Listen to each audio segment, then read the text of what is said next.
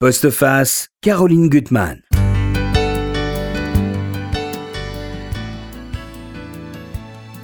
Bonjour, vous êtes bien sur RCJ et c'est bien l'émission de Caroline Gutmann que je présente en son, en son absence. Voilà, et j'ai invité Annie Ferret pour un premier roman qui s'appelle Les Hyènes, qui est publié chez Grasset et que j'ai beaucoup aimé. Alors, pourquoi j'ai beaucoup aimé On a tout le temps d'en parler. Bonjour Annie Ferret. Bonjour, bonjour Josiane. Je l'ai beaucoup aimé parce que euh, c'est un premier roman extrêmement composé et, euh, et, que, qui est rare. Rare, c'est un premier roman de trouver que ce soit autant composé, donc on va en parler. Mais alors avant, puisque c'est votre premier roman, Annie Ferret, on ne vous connaît pas. Alors, qu'est-ce que vous faites dans la vie? Euh, dans la que vie, vous avez j'ai fait jusque-là Oui, ce que j'ai fait jusque-là, je j'ai enseigné, euh, mais euh, mais en fait, je me consacre depuis très longtemps finalement à, à l'écriture. Euh, et pour, enfin, c'est une liberté que j'ai gagnée assez chèrement. Et donc, euh, j'ai un métier alimentaire qui est quand même un métier de passion. Je suis modèle, voilà. Donc, euh, j'écris à temps plein, je pose à temps plein. C'est ce que je dis souvent. pour des, pour des peintres, pour des, euh, pour des écoles. Pour des écoles d'art, pour les beaux-arts, les arts déco, toutes les écoles d'application, enfin, toute la vie d'un modèle qui passe, qui passe en fait son temps de sellette en sellette et d'atelier en atelier, et qui fait en général beaucoup de trajets par jour. voilà. Et vous dites que vous écrivez depuis longtemps, donc c'est pas vraiment votre premier roman? Alors, euh, peut-être qu'il faudrait faire une, euh, une distinction entre le premier roman écrit et le premier roman publié. oui. Parce que ça prend, enfin moi ça m'a pris beaucoup de temps de, de, de- de publier, de, trouver un éditeur. J'ai publié avant ce roman des contes et des nouvelles, mais j'ai publié des euh, des contes dans la dans la collection La, la légende des mondes de l'Armatan et je je, ne v- je voulais attendre de, de publier un premier roman dans de bonnes conditions entre guillemets donc euh, voilà, ça m'a pris ce temps-là. J'ai j'ai beaucoup de textes en chantier, donc c'est pas tout à fait le premier roman écrit, Euh, mais en même temps, un texte est à la fois fini, à la fois jamais fini. Je, parle souvent de chantier parce que parce que parfois, quand je reprends un texte, ça peut devenir complètement autre chose. Il peut en rester quasiment, quasiment une idée. Je pense que les, peut-être que les premiers textes, les vrais premiers textes que j'ai vraiment écrits, de toute façon, il n'en reste rien. Ou ils ont été absorbés dans un autre roman et parfois il reste une, une ligne ou une page, ou alors je les ai entièrement détruits. Donc euh, voilà. Enfin, C'est quand même le premier roman que vous avez présenté à un éditeur, à des éditeurs. Euh, alors pas forcément. J'ai- envoyé, d'abord un texte euh, qui a failli être publié à plusieurs reprises et celui-ci je l'ai fait disparaître. Je l'ai absorbé je, dans un bah, en réalité, euh, peut-être euh, même pas pour commencer à parler des hyènes, simplement les hyènes, c'est l'histoire d'une lignée de femmes. Et j'ai écrit à un moment donné, après et un peu avant et un peu pendant aussi, mais j'ai écrit le, le, le, le- pendant masculin des hyènes. Et dans ce pendant masculin des hyènes, que pour l'instant presque personne n'a lu, à part mes lecteurs euh, intimes, euh, il y a un premier roman que j'ai complètement euh, fondu à l'intérieur, voilà, à l'intérieur et dont il reste. alors là, pour le coup, vraiment, je pense que peut-être une page ou deux. Mais... Et vous pensez que ce sera votre deuxième roman, cette lignée des, des hommes? Alors, je sais déjà que non. je sais déjà que non, parce que je pense que le, prochain texte qui sera, qui sera publié maintenant, ça commence à se décider, à se dessiner un peu plus précisément. Euh, donc, ce sera, ce sera un texte qui sortira pour l'instant de cette famille et de ce village, euh, tout, en, tout en conservant certaines de mes obsessions, parce que je pense qu'en fait, on est très obsessionnel, euh, qu'on soit, d'ailleurs, qu'on soit peintre ou écrivain, en général, c'est un peu la même chose, on est assez obsessionnel. Et euh, je me suis même pas forcément rendu compte moi-même tout de suite, mais euh, après coup, je me suis dit, euh, une de mes obsessions, ou en tout cas une des constantes chez moi qui se retrouve sous la forme de personnages, c'est que euh, très souvent, mine de rien, les, les, les relations euh, fille-père ou les figures de père sont très importantes. Et ça peut sembler paradoxal parce que dans les hyènes, on voit surtout des femmes. Il y a quand Mais- même un père. Il y a, il y a Même quand même un absent. peur. voilà. Il y a, et il est pas si, il est, il, d'une certaine manière, il est pas si absent. Et la force des pères, c'est souvent ça, c'est que même, même morts ou même diminués ou même, enfin, dans mes textes, euh, ils ont un- une, une présence en tout cas très particulière. Dans les hyènes, on pourrait presque dire qu'il y en a deux parce que le, le grand-père, euh, euh, Gabriel, euh, pour le peu qu'il apparaisse, on sent aussi quel père c'était. Je, je dis ça, je- ça m'est venu euh, vraiment a posteriori de, de cette analyse-là, mais euh, maintenant ça me semble relativement, euh, relativement clair. Mais alors, Annie Ferret, quand même, il faut être culotté pour appeler son premier roman Les hyènes. Parce que c'est un animal qui a quelque chose de négatif. Oui, je pense que c'est ça qui m'intéressait, Euh, que ce soit, euh, alors pas forcément conventionnel d'une euh, d'autre part parce que tout, l'imaginaire euh, qui peut y avoir autour euh, des animaux, les, hyènes ici c'est un peu aussi les sorcières et c'est un mot qui apparaît et, ça aurait pu. Ça aurait été plus conventionnel, les sorcières, d'une certaine manière. Ça c'était. Bon, il y a beaucoup de clins d'œil avec, euh, avec ce terme des, des hyènes. Il y, en a un aussi très simple hein, qui tient à, tout simplement, là, j'allais dire, à la, construction du roman. C'est que euh, y a une métaphore animalière qui, qui n'est pas que dans le titre, qui est quand même, euh, qui est quand même développée, que l'on retrouve au long du texte, qui a même été un peu gommée au fil des, des réécritures, qui était parfois encore plus, plus, plus nette que ça.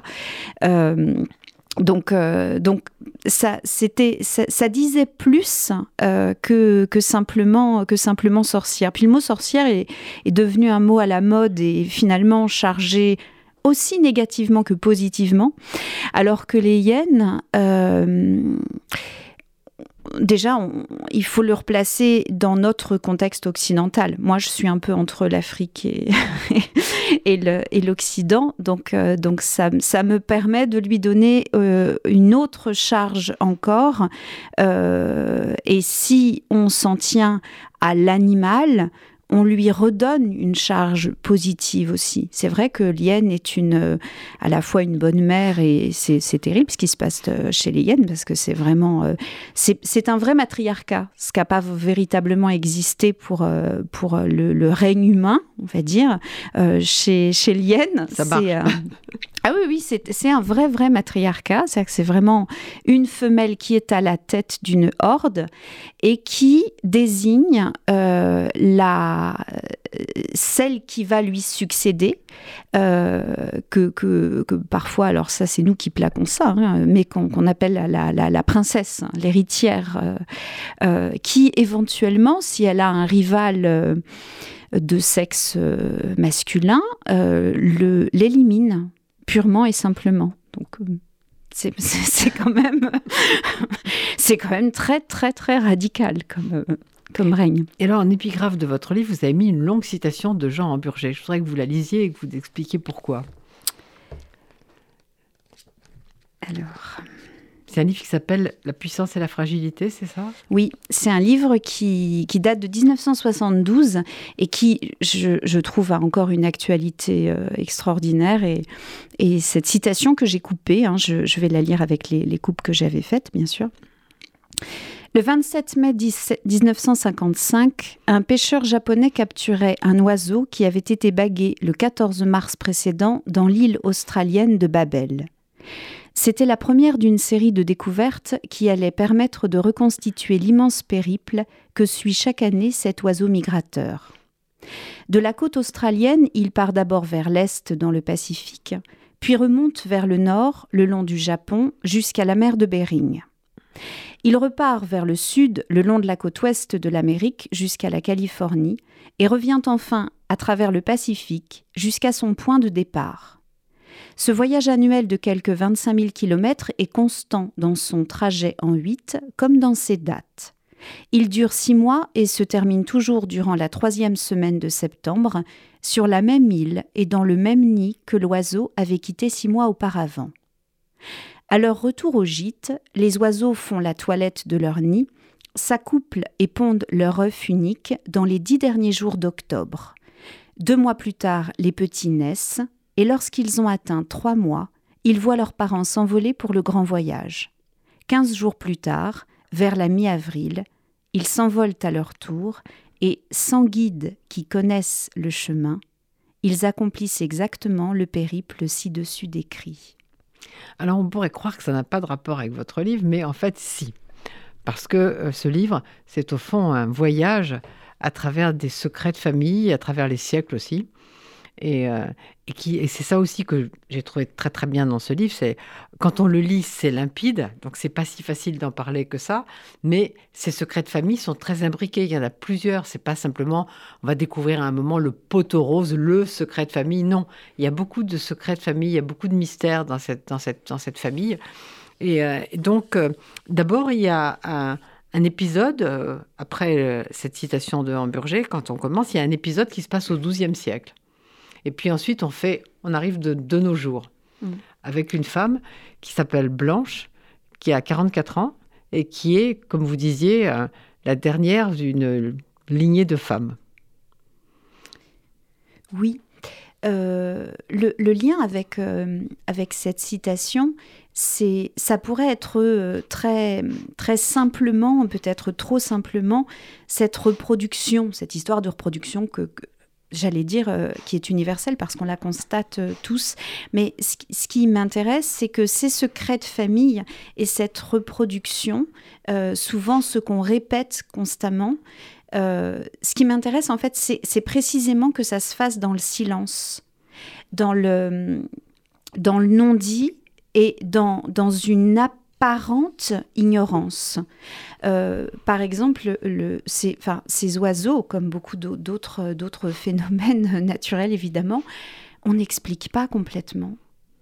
comment est-ce qu'ils connaissent ce trajet qu'ils n'ont jamais fait? Je, ça, je pense que ça, Enfin, alors, quelqu'un de, qui n'y connaît rien comme moi, qui n'est pas scientifique, moi, ça me fascine particulièrement. Je pense que je suis pas la seule que ça fascine, mais je pense que ça continue à fasciner les scientifiques. Hein. Et ça, je, trouve ça assez. Euh, euh, je trouve que déjà, ça, ça, ça offre euh, une sorte de boulevard à l'imaginaire et dans, dans, la répétition, dans le fait qu'on sache que on va tous vers les mêmes écueils et parfois dans une même famille on trouve des choses qui, euh, qui se, qui, comme si elles se transmettaient de génération en génération. Mais je dis comme si parce que c'est précisément les choses qu'on n'a pas envie de transmettre. Donc que l'on croit taire.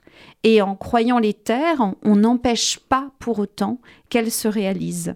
Euh, et c'était peut-être d'une certaine manière un, point de départ. C'est aussi pour dire que euh, en, mettant ça en lumière, c'est pas pour dire qu'il y a un déterminisme ou qu'il y a quelque chose de fatal. C'est aussi pour opposer ce, ce qui serait ce déterminisme à, euh, à la liberté, tout simplement, à une vraie forme de liberté qui est, euh, qui est conservée, qui est consentie à Blanche, dont en tout cas elle veut euh, s'emparer et à laquelle elle veut croire. Et, et pour moi, c'est important de, de, de, de faire le, le le lien entre ce qui a l'air d'être écrit une fois pour toutes, obligatoire, fatal, déterminé, dans lequel on va forcément tomber, et la part euh, de, liberté individuelle qui demeure euh, et, qui, et qui permet de, à un moment donné de faire un pas de côté ou de mettre un point final. Mais justement, Annie Blanche, votre héroïne, elle, refuse de reproduire. Elle ne veut pas d'enfants. Mhm. Elle veut mettre fin, en effet, à cette lignée de femmes. Elle, ne veut pas entrer dans ce processus qui la conduirait à reproduire. Oui, c'est tout à fait, c'est tout à fait ça. Et pour ça, elle a besoin de démêler. Oui. Elle, elle, a besoin de comprendre. Mais alors, il lui arrive quand même quelque chose qui a un manque de chance, c'est qu'elle est enceinte. C'est qu'elle est enceinte. Et à 44 ans. À 44 ans, c'est-à-dire à un moment où non seulement elle l'a pas prévu, mais elle commence à ne plus s'y attendre, disons. Euh, euh, ben, peut-être que si elle ne s'était pas trouvée enceinte à un moment donné, euh, elle, elle n'aurait pas connu non plus cette part de liberté qu'elle est obligée de conquérir à cette occasion-là. Euh, ça la met un peu au pied du mur, d'une certaine manière. elle doit décider, on ne va pas en dire trop, euh, il faut laisser quand même des, espaces de lecture vierges. Et en tout cas, euh, elle a un père qui est mort, mais qui est, comme vous le disiez tout à l'heure, très présent. Elle aime beaucoup ce père. Et il aimait beaucoup la blanquette de veau, par exemple. et alors donc sa mère, avec laquelle elle n'a pas de si extraordinaire rapport que ça, vient la voir et euh, vous allez lire que le moment où elle arrive, et c'est une, c'est une autre femme finalement qui vient la voir pour la première fois. C'est vrai, c'est vrai que. ça n'est pas la, c'est page 67, je peux vous dire. Ça n'est pas, ça n'est pas sa mère habituelle, si on peut dire. Et on va, on va, on va, on va savoir pourquoi quand même. Parce que ça fait partie d'un, d'un des fils qui se tire après le fait que pourquoi la mère se sent si bien tout d'un coup. Alors, euh, je lis au début de la page 60. Oui, c'est ça, quand le, moment où elle arrive, tout, tout ce qui se passe quand elle arrive, jusqu'à le fait qu'elle soit rayonnante pour une fois. Colette a cru décider librement, mais elle aussi a été le jouet des autres. Et c'est à cette reproduction-là que Blanche veut échapper. Aujourd'hui, le temps et les peines ont fait de sa mère une grosse femme dépourvue d'humour, qui porte non sans élégance des tuniques amples et des colliers de perles. Elle continue à se cacher dans les coins et à jouer la victime, et manipule son monde comme autrefois, où dès qu'elle trouvait une occasion de pleurnicher, elle poussait les sanglots au-delà du raisonnable. Est-ce qu'elle va encore pleurer si sa fille lui dit aujourd'hui qu'elle est enceinte mais songe à avorter? se demande Blanche en lui ouvrant la porte. Mais là où elle s'attend à trouver la figure familière de martyr, elle fait face à une femme pleine d'assurance, comme neuve. Tiens, tu as fait de la blanquette? Le plat préféré de ton père ce n'est pourtant pas la saison, avec la chaleur qu'il fait. Dans leur empressement de la veille, Colette implorant Blanche, Blanche rendue inquiète par la voix de sa mère, elles se sont méprises toutes les deux. Un instant suffit à Blanche pour le comprendre. À voir sa mère si digne, c'est que Georgette n'a révélé aucun secret et que Colette ne sait toujours rien. Alors, Georgette, c'est la grand-mère, on va en parler parce qu'il y a une scène absolument mémorable dans ce, livre qui la, qui la concerne. Et et finalement, si Colette va très bien, la mère de Blanche, c'est parce que tout d'un coup est arrivée une somme d'argent inespérée, un héritage. Et en fait, ce qu'elle ne sait pas, euh, on n'en dira pas trop sur ce qu'on doit savoir, parce que quand même, et moi j'ai envie que tout le monde lise ce livre que j'ai vraiment aimé, j'insiste. Et mais donc, euh, tout d'un coup, arrive de l'argent et euh, elle dit qu'elle va faire le tour du monde. Donc, elle change complètement. Elle change complètement de, personnalité, au fond. Alors qu'avant, elle a toujours été une de ces femmes qui, au fond, règne, règne en géniant. Enfin, ce, ce, que, ce que Blanche ne veut pas être. C'est-à-dire une femme qui, euh, qui a le pouvoir, d'une certaine manière, négativement. Oui, et en fait, c'est presque déjà une, une déchéance.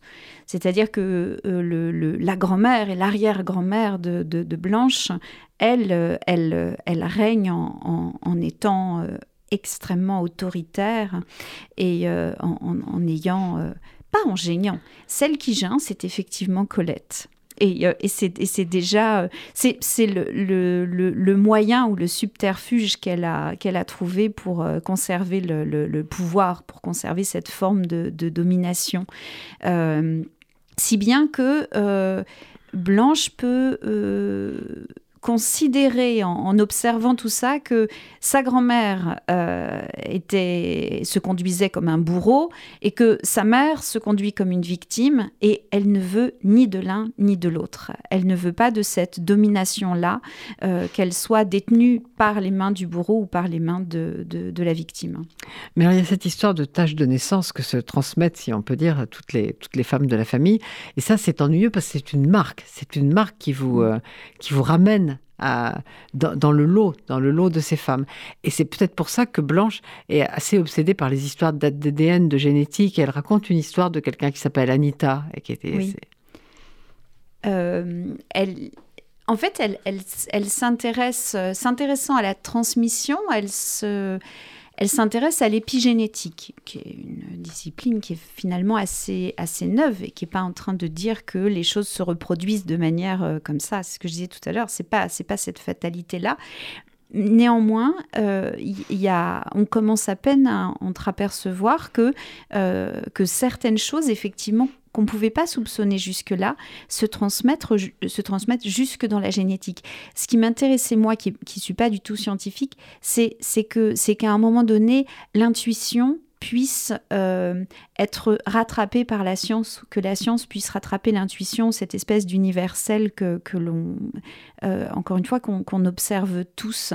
Euh, ça aussi, je trouve ça très beau. J'aime en fait tout ce qui, y compris dans les découvertes scientifiques, je parlais des animaux tout à l'heure, j'aime tout ce qui, ce qui ouvre comme ça l'imagination ou ce qui permet de la... de, de bah, que tout à coup les, les des, des, choses se rencontrent et, et deviennent des coïncidences.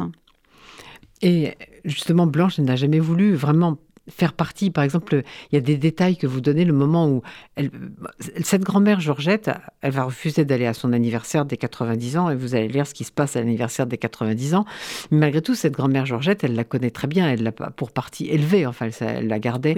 Et par exemple, il y a un, détail que vous donnez, c'est un moment où elle jette sa poupée dans l'escalier. C'est un geste pour ne pas appartenir à cette, à cette transmission de petite fille qui est toute gentille avec sa poupée et qui sera une bonne maman plus tard, c'est ça? C'est ça, c'est exactement exactement ça. Elle prend conscience euh, quand même très tôt de ce qu'elle ne veut pas. Euh, et surtout de la, de la lignée qu'elle euh, qu'elle refuse. Donc effectivement, la, la, scène de la poupée est, importante parce que parce que c'est c'est vraiment bon, c'est tout c'est tout voilà, c'est vraiment la transmission de la maternité qu'elle qu'elle qu'elle rejette. Parce qu'en fait, Blanche, on la, suit dans ce livre, dans, sa quête, et, par moments, euh, il, faut, il faut se ramener vers elle, vers les détails que vous donnez, pour, euh, pour voir qu'elle est quand même un personnage assez extraordinaire, assez intéressant. Parce qu'on on a peut-être euh, tendance à se perdre dans, dans la quête qu'elle qu'elle a et à plus voir sa figure, alors que c'est un, un personnage qui a voulu construire sa liberté depuis le début. Oui, de, alors avec, euh, avec un peu d'humour peut-être, mais on peut dire que même avant la, poupée qu'elle jette dans les escaliers, euh, la, scission se fait dès, dès sa naissance, hein, dès la maternité. C'est beaucoup plus tôt que ça, puisque en fait, euh, vous disiez tout à l'heure, il y a, y a d'abord une scène qui se passe au Moyen Âge et qui en fait, qui rattache cette lignée de femmes à des ancêtres qu'elles n'ont pas connus, qui vont beaucoup, beaucoup, beaucoup plus loin qu'elles. Euh, mais tout de suite après, quand on est à l'époque contemporaine, avant le 44e anniversaire de Blanche, on est d'abord au moment de sa naissance. Et dès sa naissance, euh, sa, sa grand-mère euh, et son arrière-grand-mère essayent de, de de, de, la faire entrer dans la meute. Et dès la naissance, dès ses premières heures, c'est comme si elle refusait. Alors la grand-mère, donc Georgette, sacré personnage aussi, et 90 ans. Donc Blanche a refusé de venir à son anniversaire. Euh, non pas qu'elle ne veuille pas forcément la voir, puisqu'après elle va la voir, on en parlera un tout mm. petit peu, mais je voudrais que vous lisiez cette scène du 90e anniversaire, que je trouve quand même un des morceaux de bravoure de ce livre qui est assez extraordinaire.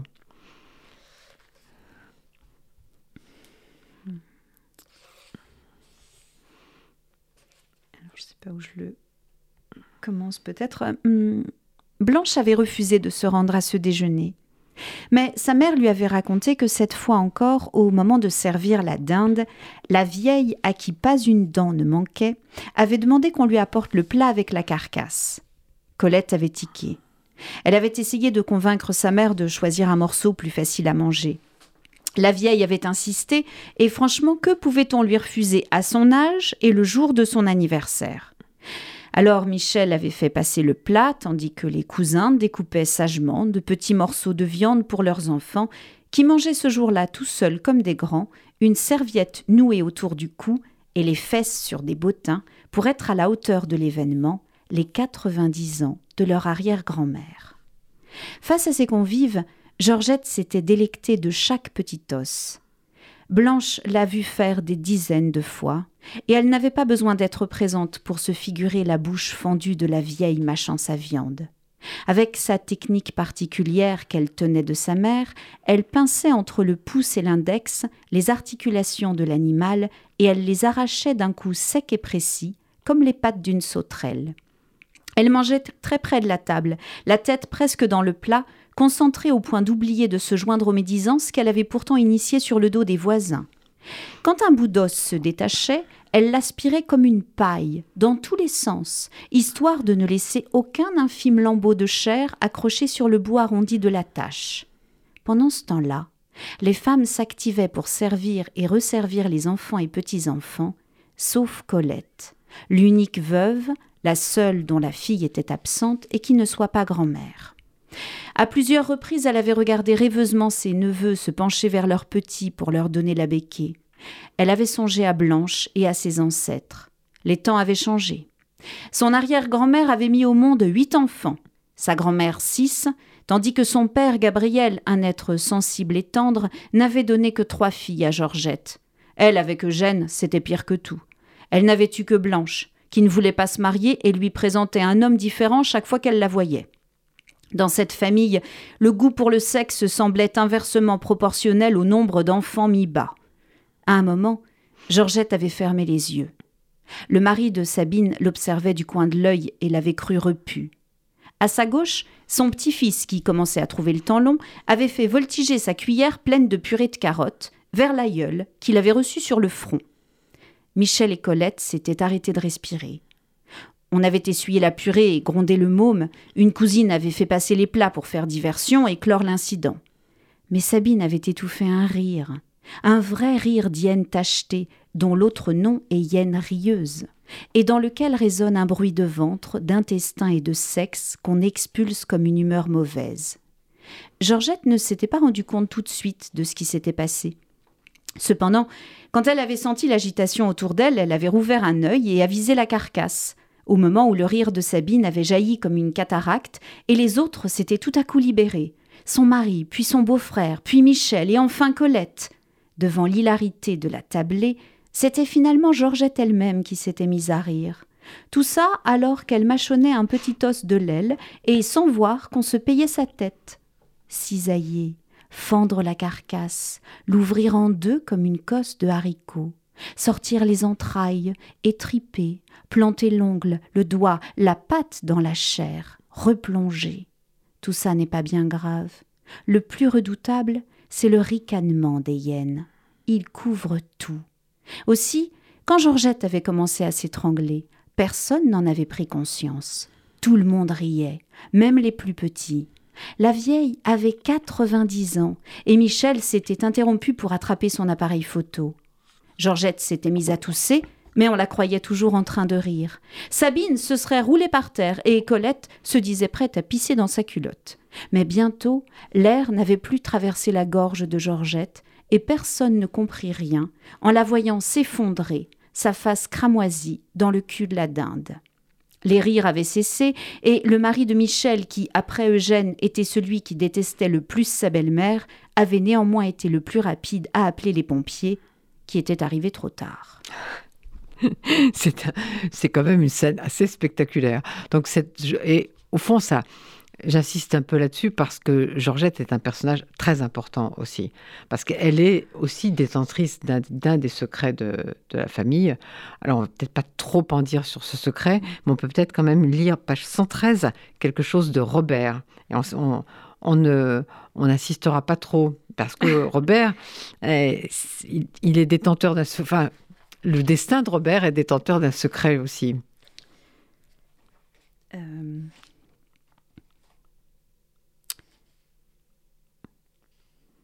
Je ne sais pas où je commence, page 113. Je ne sais pas, c'est quand, elle, la, grand-mère dit qu'on l'accuse, que, que, sa petite fille l'accuse.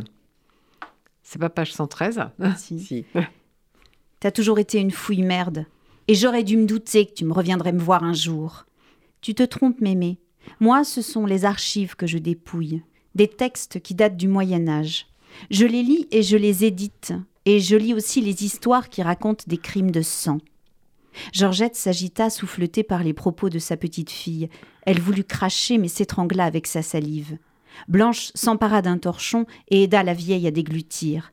Pardon, je ne voulais pas te faire mal. Menteuse, t'es comme ton père, aussi salope, et aussi bête que ta mère. Tu crois que je l'aimais pas, mon frère? Tu crois que je l'ai tué alors qu'il me voyait comme une déesse? Quand on est arrivés à Paris tous les deux, j'en faisais ce que je voulais. Maman lui avait fait avoir une pension d'invalidité. Hein, tu peux dire qu'elle perdait pas son temps. Partout où il y avait de l'argent à faire, elle était là. Robert était riche sans même bouger de l'appartement. Parce qu'en plus, il avait hérité d'un oncle à maman qui s'était jamais marié et n'avait pas eu d'enfant. On disait qu'il aimait pas les femmes ni les petites filles et qu'il voulait rien leur donner. Robert était le seul garçon de la famille, alors il en avait fait son héritier. Seulement à l'époque, on n'était pas majeur, ni l'un ni l'autre. C'est maman qui menait la danse. C'est elle qui avait tout l'argent.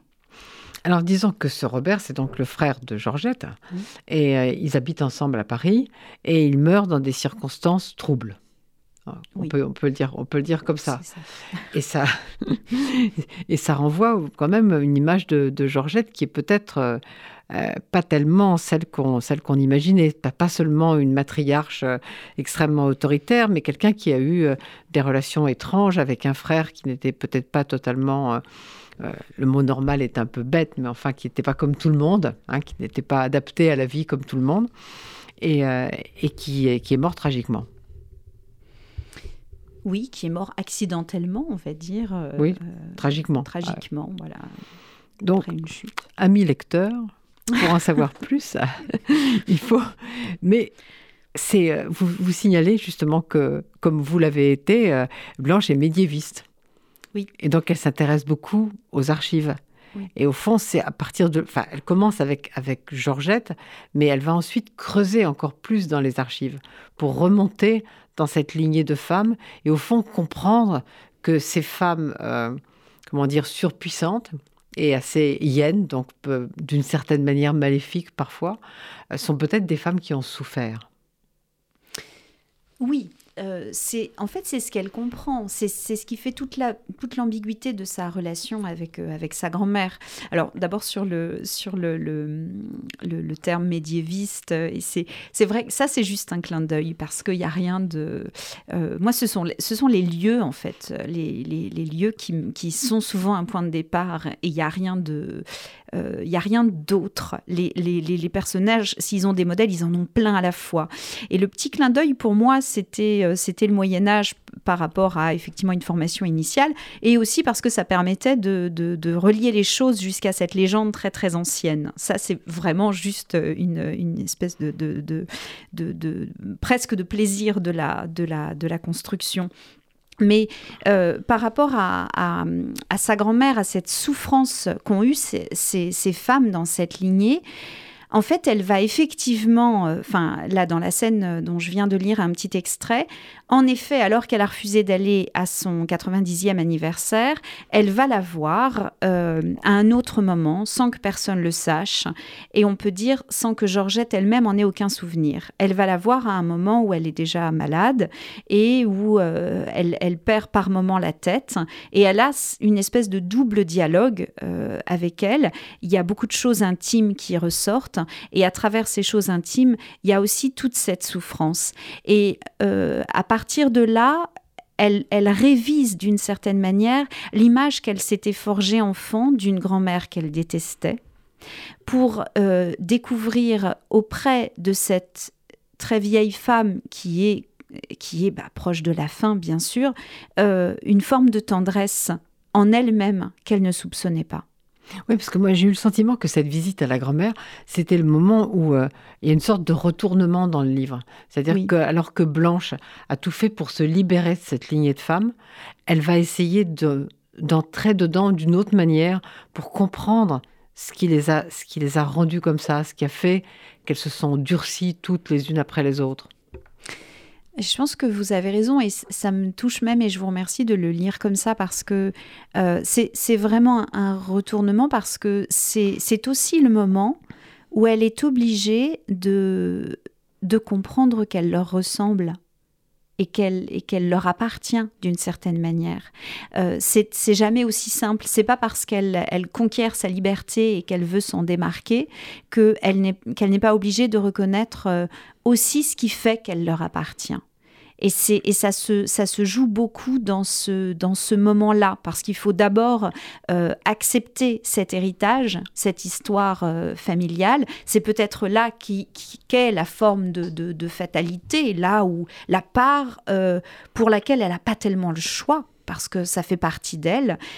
Et à partir de là, elle peut, elle, elle, peut prendre, prendre aussi une, une forme de, de distance. Mais ce qui est vrai, c'est que, c'est que le regard qu'elle va, qu'elle va porter sur sa grand-mère devient ambigu à ce moment-là et l'aide peut-être ensuite apporter le même regard ambigu, avoir la même indulgence vis-à-vis de sa mère, par exemple. Parce qu'elle leur appartient, parce qu'en entrant dans cette dans, la, recherche de cette lignée de femmes, elle comprend qu'au fond, ces femmes ne sont pas des brutes, que c'est parce qu'il leur est arrivé des tas de choses et qu'elles ont dû elles aussi conquérir quelque chose, conquérir une certaine forme de comment dire d'autorité, d'austérité et de, résistance à, la, une, forme de fatalité et à des agressions. Parce qu'en fait, c'est ça qu'on découvre petit à petit, c'est que dans la lignée, il y a des femmes qui ont eu beaucoup à subir la violence des hommes, il y a longtemps. Oui, et c'est cette, euh, cette violence des hommes qui les a... Euh, euh, qui, qui, les oblige à réagir, leur propre violence qui va jusqu'à la violence physique aussi, parce qu'elles peuvent être violentes physiquement elles aussi, euh, est née d'une première violence infligée euh, par les hommes. Donc il y a un autre très beau personnage pour moi, qui s'appelle Clara. Est-ce qu'on peut parler un peu de Clara? alors Clara, c'est l'ancêtre euh, presque avec un A majuscule. Parce que j'ai pas réussi à savoir. Arrière, arrière, arrière, je ne savais plus où, où m'arrêter dans les arrières. Alors, a priori, c'est simplement la mère de, de l'arrière-grand-mère. C'est ça, la mère de, l'arrière-grand-mère. donc l'arrière-arrière-grand-mère de, de, Blanche, donc l'arrière-grand-mère de Colette. Elle en parle à un moment donné et elle, elle ramène les choses à sa génération à elle. Euh, mais en même temps, comme cette arrière-arrière-grand-mère, Blanche ne l'a pas connue, parce que là, ça va un petit peu trop loin dans le, dans le temps, euh, ça permet aussi à Clara de on peut dire hein, symboliquement de les, de, de, les porter, de les rassembler un petit peu toutes, euh, en elle, euh, elle serait l'ancêtre le, originel, celle par qui, euh, parce que la, violence a été particulièrement forte sur elle, c'est elle qui subit la première, la première violence directe dans la lignée de Blanche, enfin si on remonte pas au Moyen Âge, hein, mais, mais c'est vraiment Clara, elle a une destinée assez terrible parce que elle est à la fois c'est la première femme parce que dans, ses ancêtres à elle, celui dont on parle et par qui tout serait arrivé, pour une fois, c'est pas une femme, c'est le père. Euh, et et ce, et ce père-là, en fait, c'est celui qui va lui transmettre la tâche, qui va lui transmettre la marque. Et c'est à partir et la, la marque, c'est comme par hasard, hein, c'est un étranger de passage qui aurait engrossé, euh, bon. Et donc euh, étranger de passage, ça veut dire que la, marque, c'est le noir aussi. On l'appelle la noiraude, euh, euh, alors que son père, qui aurait dû avoir cette marque de l'étranger, il est né tout blanc, tout blond, tout, voilà. Euh, et, ça a sauté une génération. Et, euh, et Clara est née, alors peut-être avec la pommade, peut-être avec cette petite tache de naissance. Enfin, en tout cas, on l'appelle la noiraude. Et c'est évidemment une, une première humiliation qu'elle subit. Et euh, elle, est humiliée, mais en même temps, ce qui, ce qui, met, ce qui met en rage tout le monde, c'est qu'elle est très belle et qu'elle est très séductrice, euh, même sans le vouloir d'ailleurs. Et c'est presque une autre fatalité qui la, qui, la frappe. Euh, et donc, à partir de là, tout le monde lui en veut, tout le monde la jalouse. Et, c'est aussi comme ça que, que, que va s'abattre sur elle la, la violence des hommes et presque, presque la vengeance de tout un village. C'est ça qui est terrible, c'est que c'est aussi ça que, ça que ça représente euh, aussi. Je sais qu'il nous reste trois minutes, mais j'ai noté page 186, donc ça doit être quelque chose qui parle de cette violence, Annie Ferret, de cette violence qu'il qui, qui y a dans ce livre.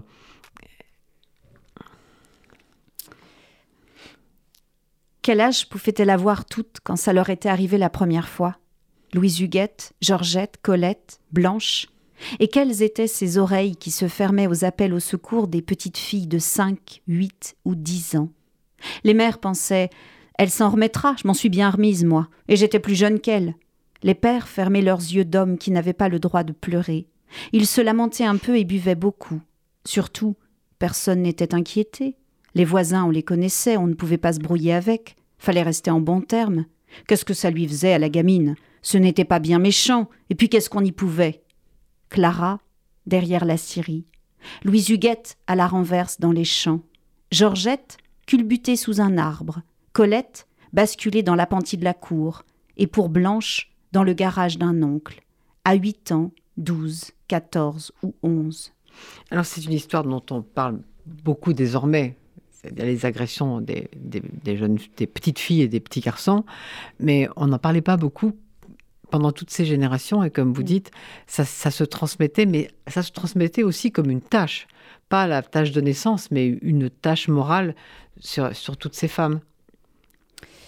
Oui, euh, ou, même effectivement, enfin, le problème peut-être, c'est que ça pouvait parfois tomber dans une forme de, normalité entre guillemets, c'est-à-dire on, fait comme si, enfin, c'était quand même enterré sous, euh, sous, sous beaucoup, Oui, comme, comme vous le dites, comme vous venez de le dire, on va pas en faire une affaire. Exactement. On va pas en faire une affaire.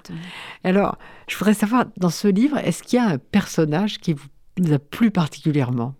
Est-ce que, est-ce que vous êtes senti proche de quelqu'un dans ce livre? Euh, ça, c'est difficile à dire.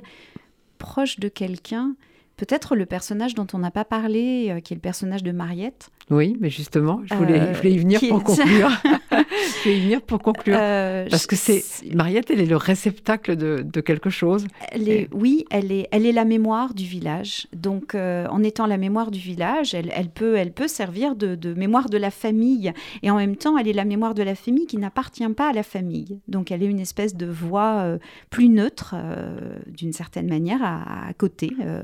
Euh, et, elle est le personnage qui accueille aussi tout simplement euh, avec, euh, avec tout ce qu'elle est, y compris ses peurs, y compris ce besoin de liberté et cette, cet héritage de violence, c'est elle qui accueille Blanche. Et donc oui, Blanche bien, viens la voir, je vais reprendre votre livre parce que je vais le montrer pour, pour, terminer, parce que c'est vraiment un livre que j'ai envie que tout le monde un premier roman. Donc euh, les premiers romans, il faut avoir envie de découvrir. Et moi j'aime bien que les gens essaient de découvrir. On n'aille pas toujours vers les gens qu'on connaît et qu'on découvre Annie Ferret avec ce livre qui s'appelle Les Hyènes. On vous en a dit un peu, mais on vous a pas tout dit.